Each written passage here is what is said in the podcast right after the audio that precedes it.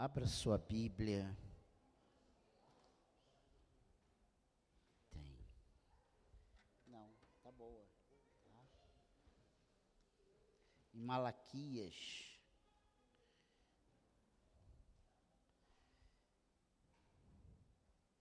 Malaquias é o último livro do Antigo Testamento e ele precede os 400 anos do silêncio profético. E nós vamos continuar nesse capítulo 1. Porque no domingo passado, no batismo, no culto da manhã,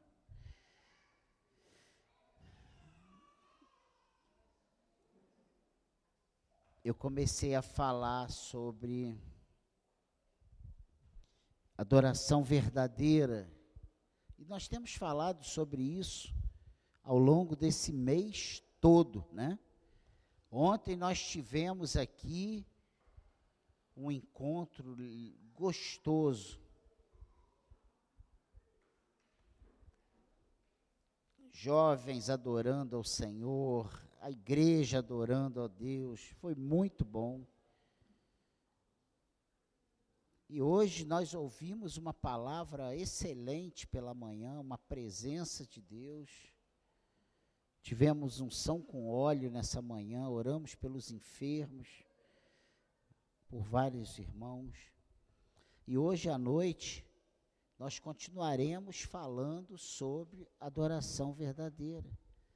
E o maior obstáculo à, adoração, nós já ouvimos sobre isso, é um Deus pequeno no coração. É, esse é o maior obstáculo. Porque quando nós entendemos que o nosso Deus é grande, que Ele é tudo para nós, não tem como sair um louvorzinho. Não tem como sair uma coisinha pequena. Nós damos o nosso tudo, o nosso melhor.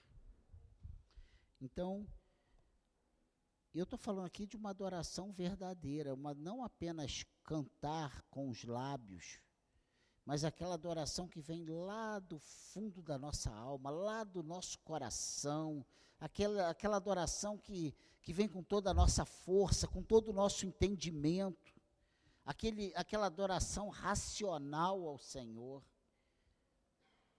E no livro de Malaquias há vários ciclos de debates entre Deus e o povo, em que eles serão processados por sua indiferença espiritual, e cada ciclo trata de um sintoma de culto falso na nação. E são vários obstáculos, né? No nosso relacionamento com Deus que prejudicam a adoração verdadeira.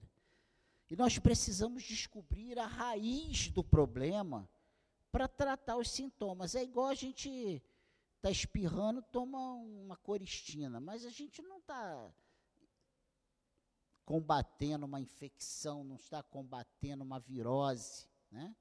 Não está, é uma, é uma coisa, é um paliativo. E o problema principal na adoração da nação aqui nesse livro de Malaquias, foi o conceito errado da grandeza do seu Deus. E nós vamos ver mais alguma coisa em relação a isso. E eu tenho pedido e continuo pedindo ao Espírito Santo que provoque em nós uma renovação do nosso conceito de Deus e também uma transformação do nosso louvor.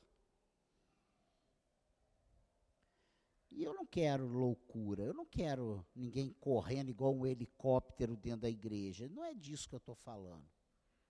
Eu estou falando de você dar o seu louvor verdadeiro ao Senhor.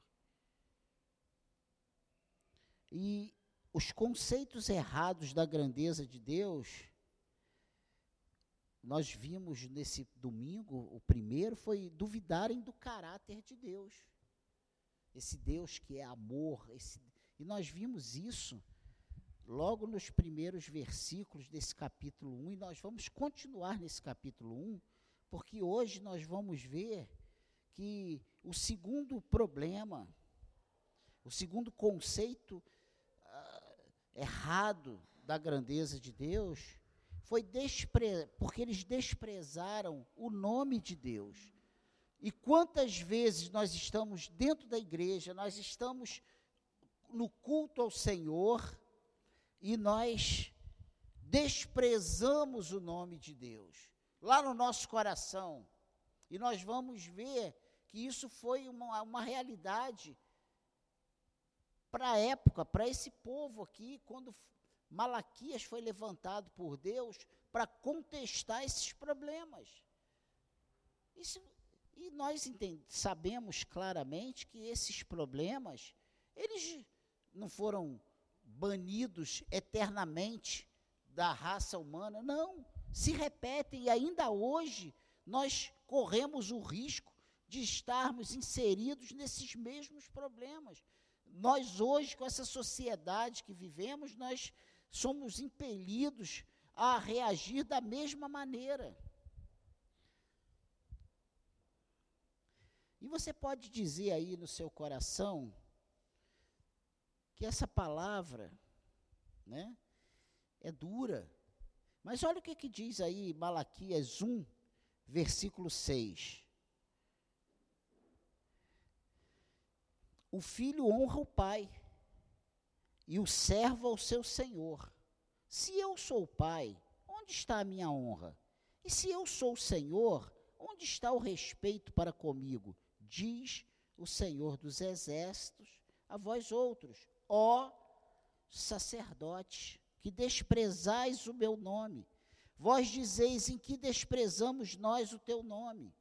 E aí, a partir do versículo 7, até o capítulo 2, versículo 9, nós vemos o Senhor listando, sabe?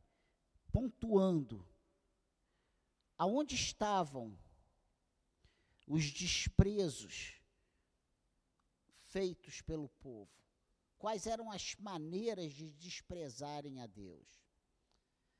E aí, a partir do capítulo 2, ele começa a falar sobre o castigo que viriam sobre os sacerdotes. E aí, mais uma vez, você pode estar dizendo no seu coração, mas essa palavra foi para os sacerdotes. Essa palavra é para o pastor e não para a igreja. Mas se você for lá em 1 de Pedro, lá no finalzinho da Bíblia, na primeira carta de Pedro, no capítulo 1,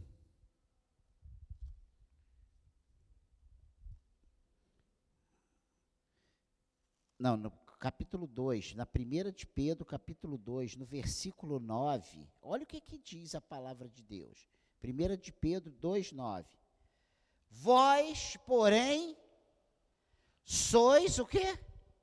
Raça eleita, sacerdócio real, nação santa, povo de propriedade exclusiva de Deus, a fim de proclamar as virtudes daquele que vos chamou das trevas para a sua maravilhosa luz.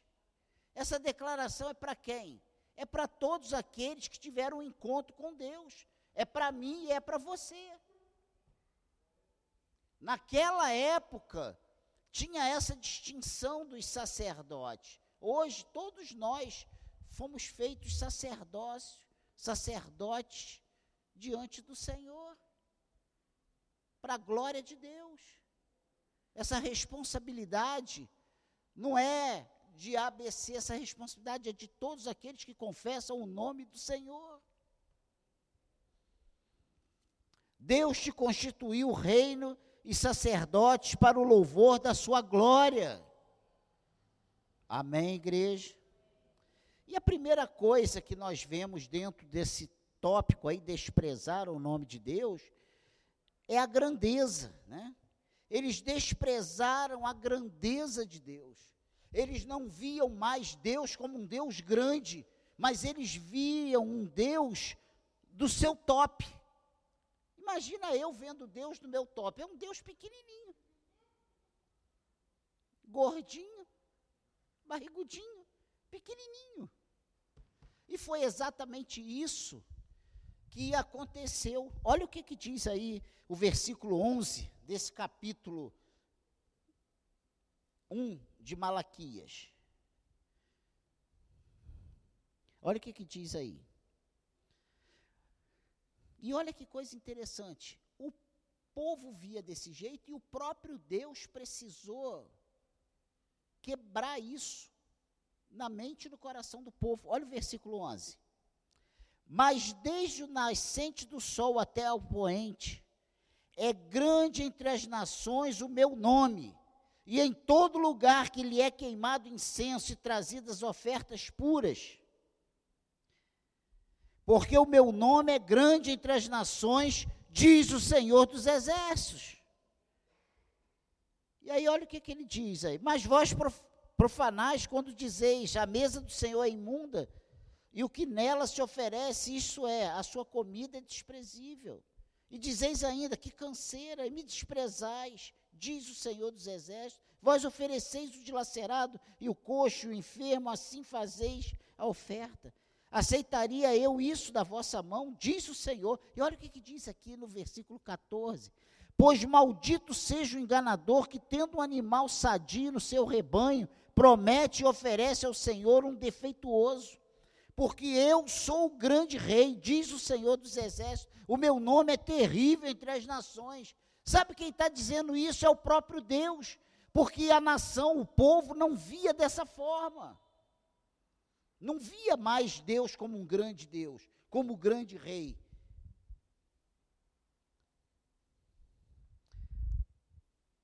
Então, quando nós não entendemos. Quando o próprio Deus precisa dizer que Ele é grande, nós estamos com sérios problemas para oferecer a Ele uma verdadeira adoração. Pensa nisso. O que temos dito a respeito de Deus com as nossas atitudes? É uma pergunta para mim e é uma pergunta para você, é uma pergunta para nós, é uma pergunta para a igreja de nova vida do gente de dentro.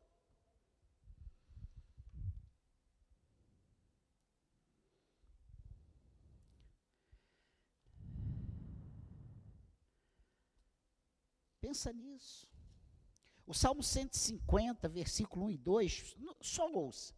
Olha o que, que o salmista diz aqui nessa doxologia final. Aleluia! Louvai a Deus no seu santuário, louvai no firmamento, obra do seu poder, louvai-o pelos seus poderosos feitos, louvai-o consoante a sua muita grandeza. O salmista fala isso porque ele reconhecia a grandeza de Deus. Ele só escreve, faz esse salmo, porque ele tinha essa visão de um Deus grande. Qual o tamanho do Deus que nós servimos na nossa concepção? É um Deus limitado, é um Deus pequeno, é um Deus que só fala em, em salvação, em vida eterna, mas não é capaz de resolver um problema de saúde, não é capaz de nos dar a paz, não é capaz de nos direcionar nas nossas decisões, isso aqui eu nem consulto mais Deus, Deus não está nem aí para mim. Quantas vezes nós abrimos a boca e dizemos que Deus não tem nenhum projeto para nossas vidas, que Ele não está nem aí para algumas áreas das nossas vidas. Nós achamos que Ele só interfere em algumas áreas, mas se servimos a um Deus grande, nós vamos entender que Ele é poderoso em todas as áreas das nossas vidas. Nós vamos entender que Ele cuida de cada detalhe da nossa vida. E nós vamos entender que Ele é mais do que poderoso para agir e resolver todas as questões das nossas vidas. Eu acredito no Deus que restaura os relacionamentos. Eu acredito no Deus que cura as enfermidades. Eu acredito no Deus que dá paz ao coração. Eu acredito no Deus que está nos preparando para um dia estarmos com Ele eternamente na Sua glória. Eu creio. E se eu creio, eu vou oferecer a Ele um grande louvor. E se eu vejo Ele como esse Deus grande, eu vou ter prazer de estar na sua casa, eu vou ter prazer, eu vou entender aquilo que diz. Alegrei-me quando me disseram: vamos à casa do Senhor. Porque eu vejo um Deus grande, eu tenho prazer nesse Deus grande. Eu quero estar perto desse Deus grande. Eu quero esse Deus grande na minha vida. Eu quero esse Deus grande andando comigo. Eu quero esse Deus grande sendo meu companheiro. Eu quero esse Deus grande, sabe, em primeiro lugar em cada questão, em cada área da minha vida. Eu não vou viver ah, seis dias, sabe, na zoeira e no sétimo dia, que é o, ou o primeiro dia, que é o domingo Aí eu venho para a igreja de manhã, eu venho para a igreja de noite, eu bati meu ponto, eu já estou com meu carimbinho aqui, e agora está tudo certo. Se eu tenho um Deus grande, eu quero Ele na segunda, eu quero na terça, eu quero na quarta, eu quero na quinta, eu quero na sexta, eu quero no sábado, eu quero no domingo. Eu quero tudo compartilhado com Ele. É muito difícil uma pessoa que não consegue ver a grandeza de Deus louvá-lo. E ainda dentro dessa de desprezarem o nome de Deus. E essa palavra era para os sacerdotes da época, era para o povo de Deus. Era Deus questionando a sua, o seu povo, a sua igreja. A segunda coisa muito interessante dentro desse desprezar o nome de Deus é a soberania.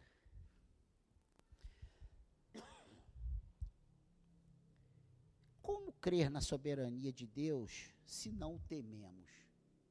Pensa nisso. Como eu vou crer na soberania de Deus se eu não temo a Deus?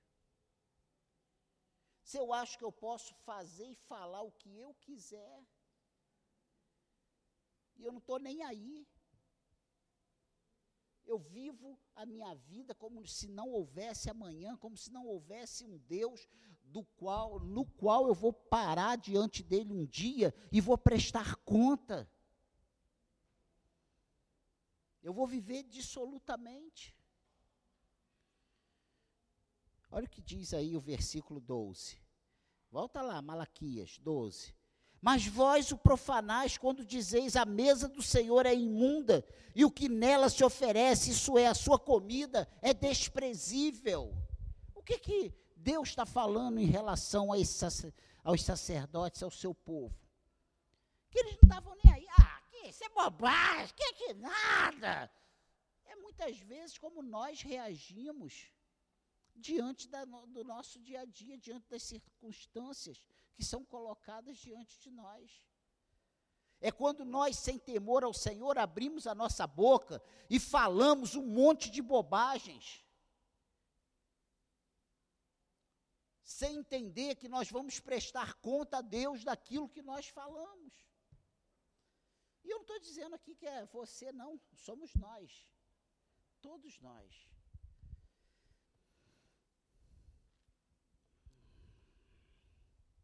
Olha o que diz o versículo 13. E dizeis ainda: que canseira!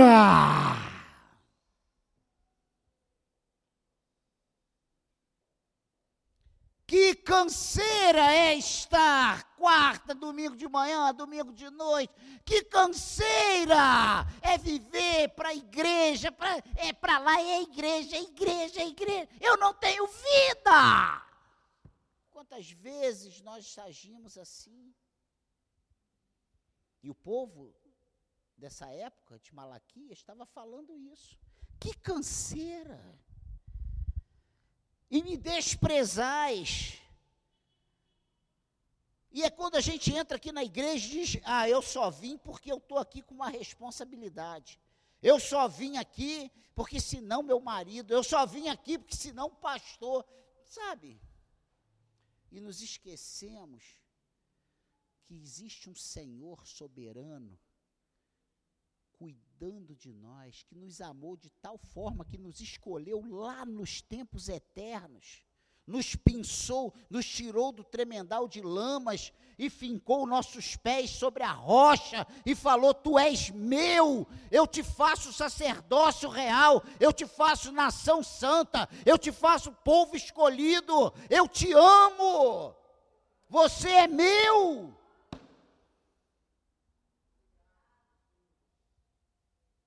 Nós vivemos como se não tivesse esse Deus para prestar conta, exatamente como esse povo estava vivendo.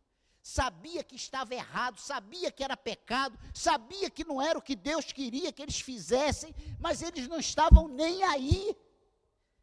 Ah, Deus que Deus, eu ouço falar que Jesus vai voltar desde que eu era criança. Minha avó já falava isso. Eu ouvi minha avó falando que Jesus estava voltando. Ela já morreu, meus pais já morreram e eu já estou quase morrendo. Pensa nisso. E exatamente não ter entendimento dessa soberania de Deus nos leva a essas declarações. Que canseira. É como muitas vezes falamos, eu não aguento mais. Eu preciso de um tempo para minha vida, para minha casa, para minha família, para os meus filhos. Eu preciso viver minha vida e é lícito que vivamos as nossas vidas, que tenhamos tempo para nossa família, que passeemos com a nossa família. Eu sou a favor em 10 que você tenha as suas datas comemorativas, que você no dia do teu aniversário de casamento viaje com a tua mulher, se possível. Se não é possível, expulsa os filhos e tranca você lá com teu marido no quarto. Você precisa disso. Andréia fabricou Manuela num retiro. Precisa disso. Aí tem o puritano, ah, vai casados, é para isso. Entenda o que eu vou falar, gente. Entenda. Eu não estou falando que a gente não tenha que estudar, que trabalhar, que ter, planejar o futuro da nossa família. Claro que precisamos, é responsabilidade de Deus, vai nos cobrar sobre isso. É uma das nossas funções. Mas nós não podemos colocar isso ou qualquer outra coisa como o principal. O principal é o Senhor é temer ao Senhor, é, é, saber da soberania dele, que em todo tempo ele é poderoso e ele pode fazer o que ele quiser, da forma que ele quiser, e ele vai sempre nos surpreender. Ele não é um Deus engessado, ele age na sua multiforme graça e ele está sempre nos surpreendendo. Se a gente não entender isso, irmãos, nós não vamos conseguir dar um louvor adequado a ele. Olha o que diz 1 Timóteo, capítulo 6. 1 Timóteo, capítulo 6, versículo 14.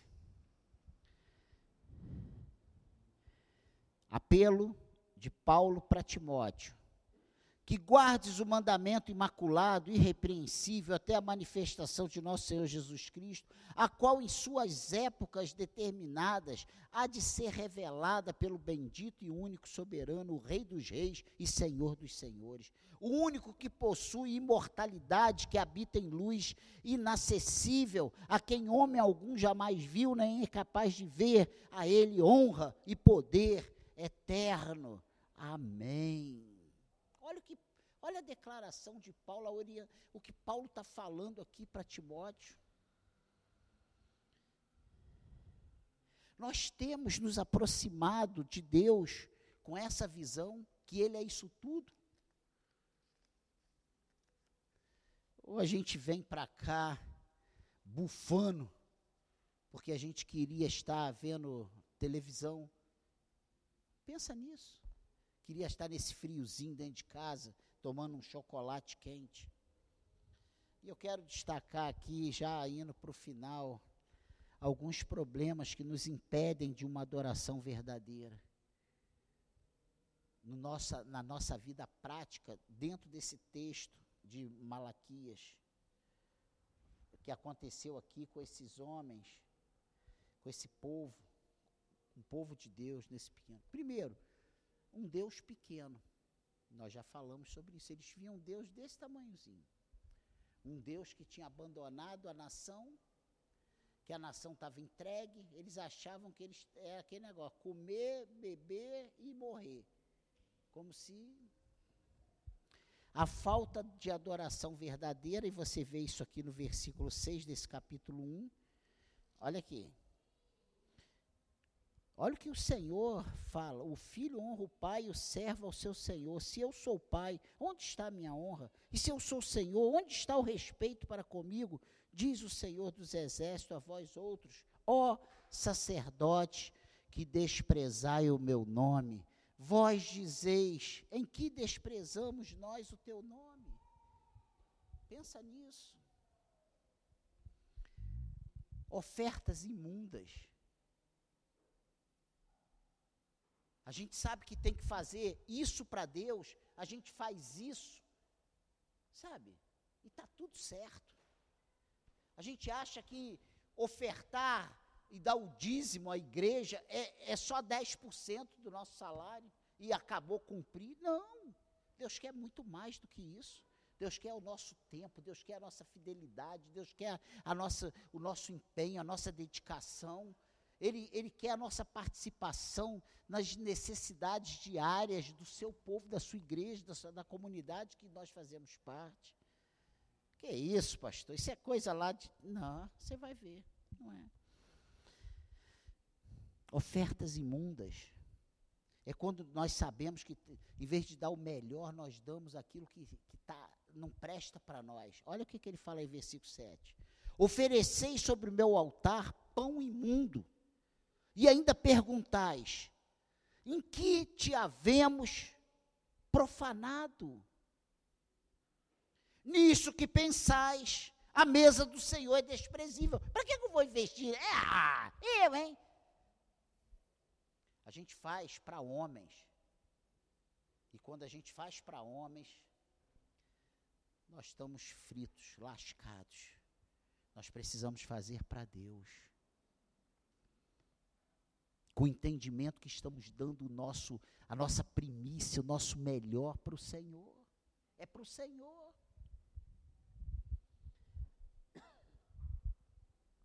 Meu Deus. Menosprezamos, sabe?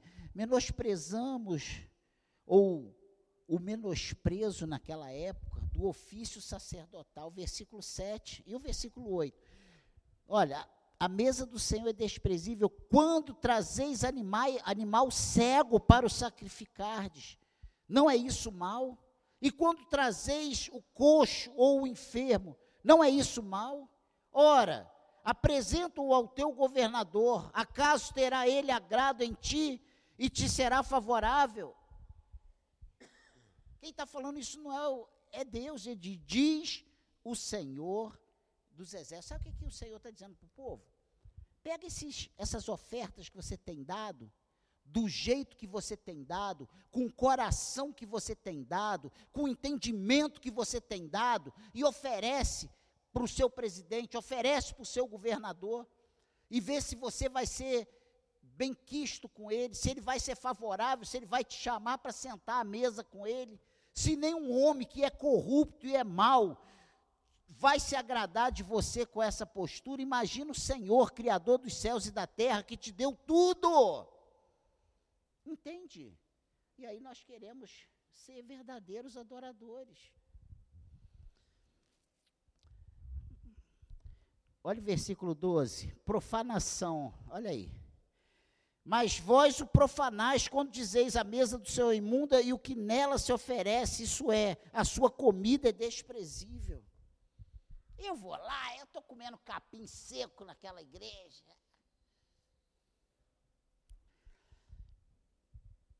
Apatia. E dizeis ainda, que canseira. E me desprezais, diz o Senhor dos Exércitos. Vós ofereceis o dilacerado e o coxo e o enfermo, assim fazeis a oferta. Aceitaria eu isso na vossa mão? Diz o Senhor. Agora olha o engano Versículo 14: Pois maldito seja o enganador que, tendo um animal sadio no seu rebanho, promete e oferece ao Senhor um defeituoso.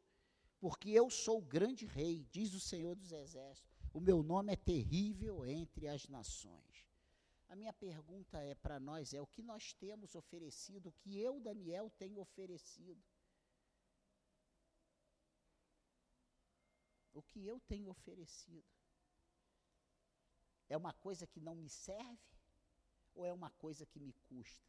Aí a gente, sabe, eu sou um desses que fico contestando Davi, né?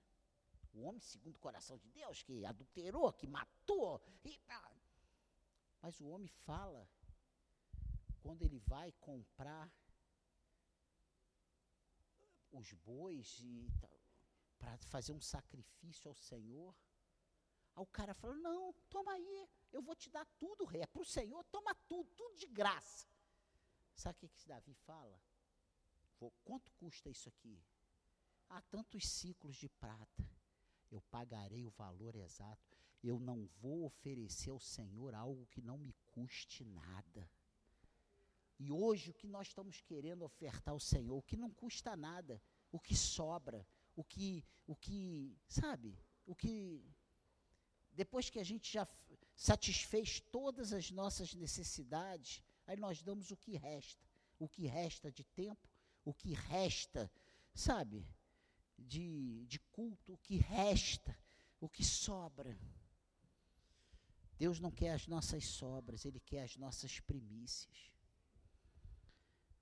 Isso são alguns sintomas de uma falta de conhecimento de Deus. Mas com Deus, tudo tem solução. Essa palavra de Deus aqui para Malaquias não foi para acabar com o povo, não. E essa palavra que Deus manda trazer hoje não é para a gente sair daqui arrebentado, arrasado. Se Deus está falando ao teu coração, faça o certo. Saia daqui hoje com um novo propósito com Deus em todas as áreas da sua vida. Mas cumpra. Então, para a gente reverter esse quadro, a gente precisa ter o entendimento que Deus é um grande rei, criador, soberano, majestoso, santo, mestre, que quer ser adorado por nós, pecadores, por nós, membros desta igreja, servos do Senhor. Deus fala: Vocês desprezaram o meu nome, e respondemos: Em que te havemos profanado? Nós nunca faríamos isso. Cada vez que damos as sobras para Deus, menosprezamos a palavra do Rei. Fazemos outras coisas. Que canseira. Que canseira. Pare. Se você tem falado isso, se tem passado isso no coração, se tem, ah, eu, eu fazia isso, eu, mas hoje em dia eu não me envolvo mais. Eu fazia isso, mas hoje em dia eu não participo mais. Eu contribuo, mas hoje eu não faço mais. Eu já trabalhei, mas hoje muda isso na tua vida hoje. Muda isso na tua vida hoje. Você com Deus, não é para mim não. Eu não preciso saber disso.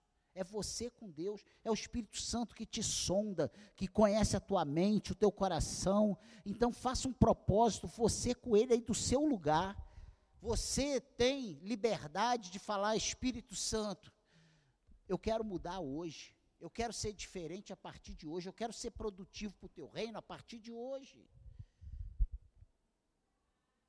Entramos na presença do rei com a cabeça cheia de tudo, menos de Deus para cá, atribulado, doido para sair daqui para o churrasco, doido para sair daqui para o jantar, doido para sair daqui para dormir, doido. Vem para cá. O tempo que você estiver aqui, esteja ligado com Deus. Que você esteja aqui de corpo e alma. Que você não seja só um corpo presente, com o coração lá fora. A gente tem as nossas preocupações. Quem não tem? Eu sou um mestre. Eu me preocupo demais. Mas a gente tem que aprender a chegar para oferecer um culto com o nosso foco em Deus. Vamos trabalhar isso. Eu estou te chamando, essa palavra deu. Eu, eu já, o Márcio repetiu isso aqui na, no domingo passado, né? E é verdade, a gente já apanhou. Tu acha que Deus não está cobrando de mim, não? Tu acha que eu estou perfeito, que eu não tenho nada para melhorar? Tenho muita coisa para melhorar. E o dia a dia vai nos fazendo, sabe?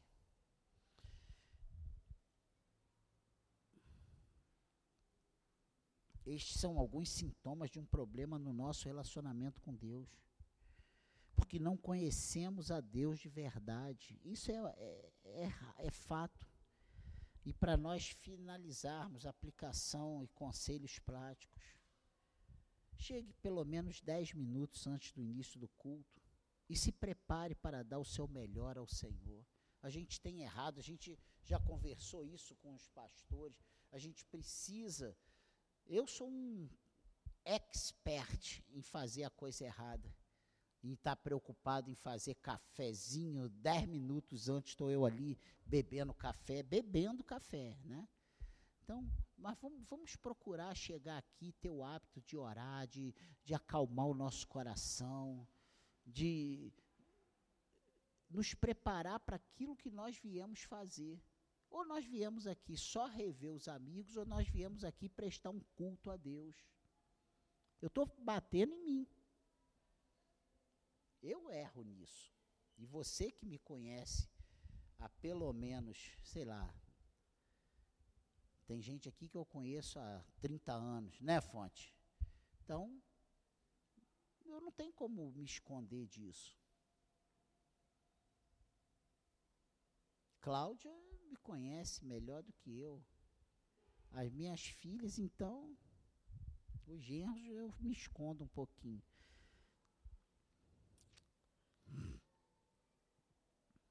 Foque no culto a Deus. Não venha preocupado com o que vai ser depois, vai ser feito depois do culto. Fica tranquilo. Foque. Não olhe para o irmão ao lado. Suas manias, seus trejeitos. Foque no Senhor. Foque no Senhor. Graças a Deus, vocês nem perceberam que domingo passado eu caí aqui no altar, vocês viram? Levei um tom, me estabaquei aqui. Graças a Deus, a maioria absoluta estava orando com os olhos fechados. E se você viu e não riu, Deus vai te abençoar. Mas se você riu também, eu te perdoo. Mas eu estou velho. Fui dar um passo para trás, bati com o calcanhar aqui no degrau. E assim, ó, eu fiz isso, ó, fui fazer, aí caí, fiz, ó, caí sentado aqui, estava aqui. Só que eu caí diplomático, né? Parecia que eu estava só sentando, assim, desajeitado. Irmãos, não olhe para o seu irmão ao lado. No seu trabalho, honre, honre ao Senhor com seu testemunho na sua faculdade, no seu colégio, com seus amigos. Eles precisam saber que você é cristão. E você tem que ser uma referência. A minha vizinha ontem, ontem pediu oração para a mãe que internou. Hoje ela pediu, me avisou que a mãe morreu. Eu, mas, sabe, ora pela minha mãe. Ou porque você é crente as pessoas te re, repelem. Você tem que ser aquela luz na escuridão, aquele abrigo no deserto. Amém? Essa é a palavra de Deus para nós hoje. Que Deus nos ajude a sermos verdadeiros adoradores, que ofereçamos verdadeiros louvores ao Senhor com a nossa vida. Você sabe qual é o triste? A minha vizinha saiu ontem ontem para ir para o médico e hoje está no necrotério. E nem tão velha assim ela é. E isso acontece com jovem. Se você pegar só as notícias, você vai ver quantas pessoas morrem com 11 anos com 15 anos, com 20 anos, com 30 anos, com 40 anos. E a gente fica fazendo planos para daqui a 50 anos. A nossa vida precisa estar nas mãos do Senhor. Nós precisamos ser vistos por Deus como verdadeiros adoradores. Amém, igreja? Esse aí é mais uma, um conceito errado da grandeza de Deus que nos afasta de Deus, do verdadeiro louvor, verdadeira adoração. Duvidar do caráter de Deus, que vimos domingo passado, e desprezar o nome de Deus. E às vezes a gente despreza e ainda dizemos, eu não desprezo. A gente acha que não estamos desprezando. Leia Malaquias, são tão. Olha, é uma leitura, quatro capítulos que você não leva meia hora para você ler. E aí, quando você termina de ler, você tem que ler de novo, porque você não entendeu o que você leu, e depois você lê de novo, você não entendeu o que você leu. É assim, porque é uma coisa tão assim, tão surreal, tão, tão dentro do que nós vivemos. Irmãos, eu estou amando a gente está abordando esses assuntos, a gente está trabalhando isso. A partir do dia do, de julho, nós vamos estar trabalhando as mulheres, nós vamos estar ministrando, focando as mulheres. Que precisam da ajuda e do socorro do Senhor. Nós vamos ter um culto para as mulheres, 30 de julho, último sábado de julho. Valorize isso. 30 de julho, sábado, não é dia de você marcar cabeleireiro 4 horas da tarde, não é dia de você, sabe, ir ao shopping 4 da tarde, é dia de você estar na igreja, é dia de você vir para a igreja, é dia de você não marcar nada para esse dia. É um dia que Deus quer ministrar o teu coração. Esse mês de julho, você que é mulher, não falte, porque Deus vai ministrar o teu coração. Em julho, Deus vai ministrar o coração das mulheres. E vai ter outro mês que é o, é o, mês dos homens. E vai ter outro mês que vai ser o mês dos casais, as famílias. Deus vai ministrar aos casais. Deus vai ministrar aos homens. Nós precisamos, estamos vivendo dias maus. Amém, igreja? Vamos curvar nossa cabeça. Pai querido, glorificado e exaltado seja o teu nome. Eu oro pedindo a tua ajuda, Senhor. Pai querido, em nome de Jesus, que nós possamos trabalhar esse, esse, esse assunto tão fundamental para nós, que é a adoração verdadeira. O Senhor nos fez reinos e sacerdotes para o louvor da sua glória. Você acha que ele te chamou para quê? Ele te chamou para a glória do Senhor. Pai querido, em nome de Jesus, trata o nosso coração, Senhor. Trata o nosso coração. Trata o nosso coração, Senhor. Nesse ainda tem tempo, Senhor. Tu não precisa de meses, tu precisa de um segundo para mudar tudo na nossa história. Trabalhe o nosso coração. Eu te peço isso em nome de Jesus. Que o teu Espírito Santo cuide de nós. Que nós seja, saiamos daqui hoje diferentes. Que a nossa perspectiva a respeito do Senhor mude. Que nós entendamos que não podemos oferecer um verdadeiro louvor duvidando do caráter de Deus. Não podemos oferecer um verdadeiro louvor desprezando o nome de Deus. Tu és santo, tu és rei, tu és soberano. Vamos ficar de pé, vamos terminar cantando ao Senhor.